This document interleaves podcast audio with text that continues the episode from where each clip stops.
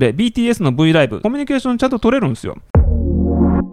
リゲットレイディオ高間です。高本です。よろしくお願いします。お願いします本日はプロセスエコノミーの2日目です。プロセスエコノミーの大事な要素、うんうん Why が心を動かす。これ知ってますか？ゴールデンサークルっていうね。 TED、プレゼンテーションの TED で最もダウンロードされた動画の一つ。ね、大人気になった。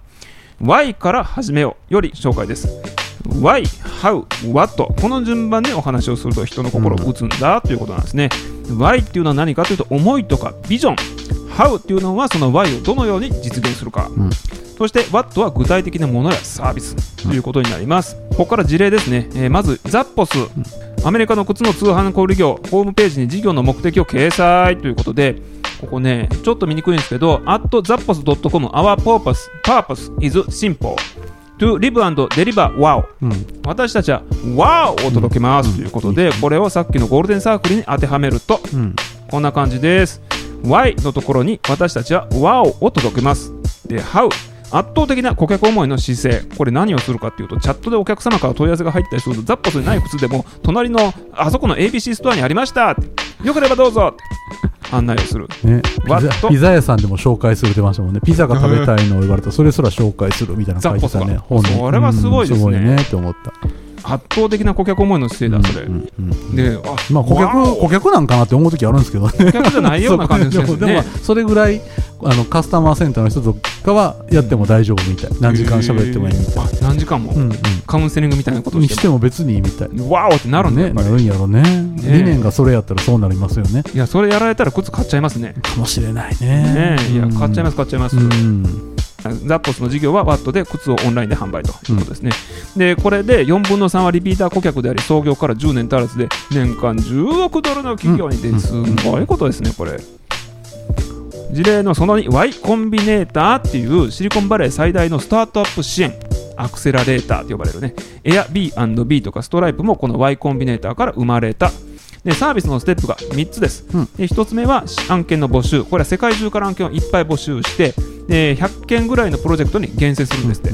でそこから Y コンビネーターの担当者の方が起業家と面談するんですって。でこの面談のところがプロセスなんですよ。うん。うん。で起業家の根っこにあるストーリーをぐんぐんぐんぐん掘り起こすと。うん。でその中で、あ実はこれがやりたかったんだみたいなことがあのピーンってくる瞬間っていうのがあるらしいんですね。うんでこれをプロセスを YouTube で公開してるらしいです。うん。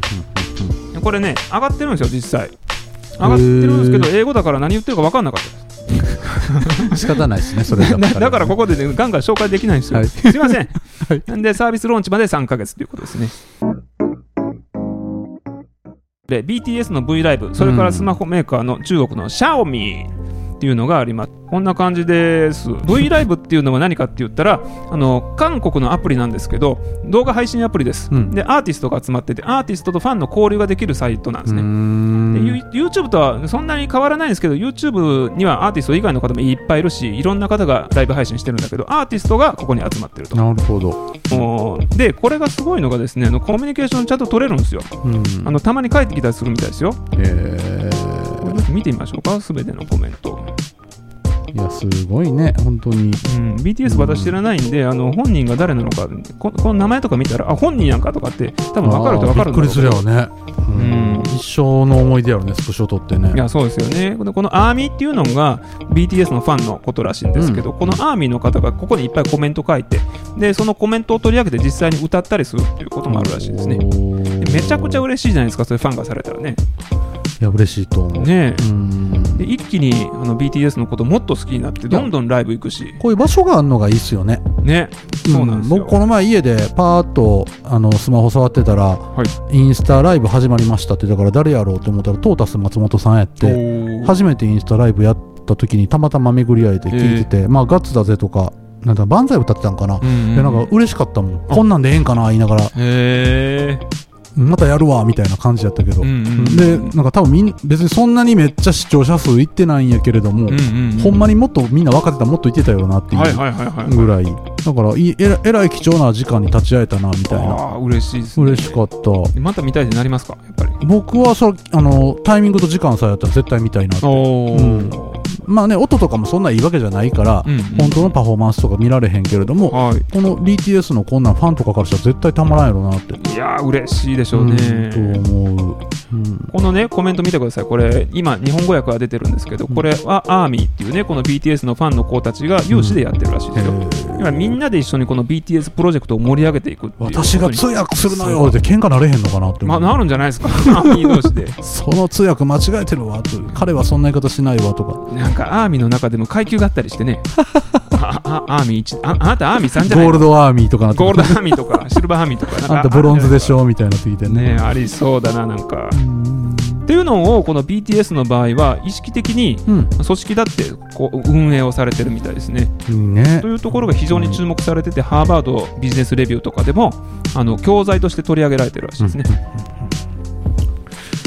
いやマーケティングとしてはね本当にね素晴らしいやり方してんねやろうなって。まあそんな僕らが言えるレベルじゃないけれどもなんか僕はもう家族が BTS 見てるけどあ、えー。売り方とかほんまに素晴らしいんやろうなって、うん。もうそんなここにめっちゃ詳しいわけじゃないけど、うんうん。なんか昔やったらへーって見てたかもしれんけど、うん。ここまですごいと。うんうん。僕はあのフレンズっていうあの、はい。海外のドラマが好きなんですけど、えー。えっと、そのフレンズが同窓会みたいなはい。番組を作ったんですよね、うんうん。あの6人の男女が出てきて、はい。それまではもうシーズン10ぐらいにわたるまで何年も番組毎年やってたアメリカのシットコムってやつなんですけど、そこにゲストで BTS がちょっと出てコメントしてるの見た時にびっくりした、え。ー BTS ってそういう立場の人なんやなって、おうん。ー、超余談ですけど。だからそれで余計に BTS 好きになっちゃった。あ好きになっちゃったんですか？わあ、うん。もう取り込まれちゃってる。そうそうそうそう、えーかっこいいなって、ファンになった。うん。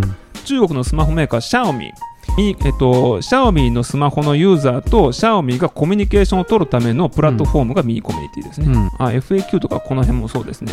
あの掲示板がねものすごい立ち上がってて、うん。でここで技術的な内容とかがかなり交わされてると思うんですよ、うんうん。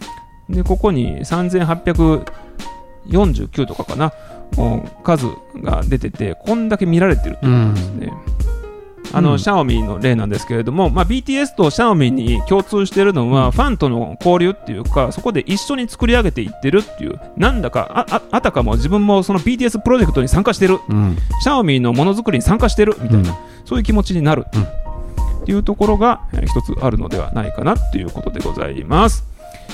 さて、えー Y に共感するっていうところでいけば Y には3つの要素があるんだっていうことが挙げられます、1つ目マイクロインタレスト。2つ目コミットメント。そして3つ目が弱さの自己開示、ちょっと詳しく。マイクロインタレスト。自分ならではのこだわり、これリゲッタに置き換えるとリゲッタのすべてっていう冊子を作られたと思うんですけど、うんうんこの中にこだわりとかめっちゃ徹底してるよっていうことを全部詰め込んでると。うん。コミットメントやりきる責任感ああちょっと靴作ってたんだけど疲れて投げ出しちゃいましたみたいなこと言わないと思うんですよ、うん。中村さん。真剣に靴作りをしてるっていうのが伝わる。そして3つ目ちょっとした失敗とかする。リゲッタの歴史っていう YouTube の番組とかあとこの番組リゲッタレイディオでもちょこちょこ失敗談とか弱さみたいなところを隠さずに開示しているっていうところがあって、Y 共感する Y に共感するっていうところは全て実はリソースとして満たされてる。ということに私は気づいたんですありがとうございます。ただ輪っかがちっちゃいなって思ってね。若がちっちゃい？どういうことですか？引きが弱い。あ の要はささね。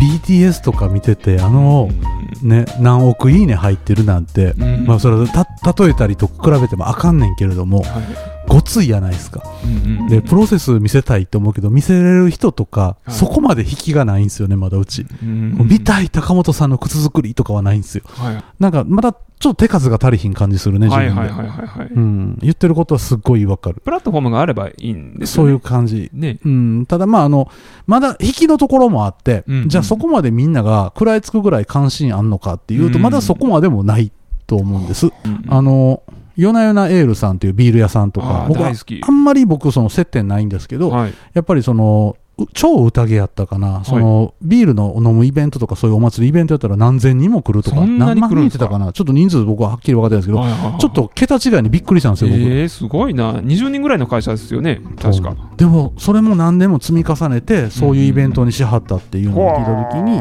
ああなんかまだうちもなんかそういうことをこれからまだできるところはあるから伸ばしていきたいなは素直に思う、えー、やりたいですね。うん。ネタはもうすでにあるんですよ。このリゲッタのすべてっていうところにもう冊子としても残ってるから、うん。次回はそのお話を少しだけ掘り下げてみましょうかね。できればねありがたいですね。はい。じゃあ本日は以上です。はい。ありがとうございました